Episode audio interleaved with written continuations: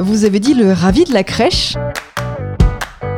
L'histoire de la naissance de Jésus est connue. Marie et Joseph sont sur la route de Bethléem à cause d'un recensement.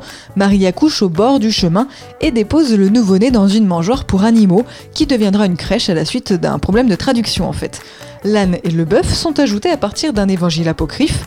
Par la suite, l'imagination populaire s'en donne à cœur joie lors des fêtes de Noël. Cela est particulièrement vrai pour les crèches provençales, qui se peuplent de multiples personnages en terre cuite, les santons. Parmi eux, le ravi, loup ravi. C'est un simple d'esprit qui se contente, levant les bras au ciel, de s'émerveiller. Le mot a fini par désigner l'idiot du village. Il peut être employé d'une façon pas particulièrement bienveillante d'ailleurs, à propos d'une personne pour se moquer de l'optimisme béat de celle-ci ou encore de sa naïveté. Extrait du livre Expression biblique expliquée de Paul Desallemands et Yves Stalloni, paru aux éditions Chênes.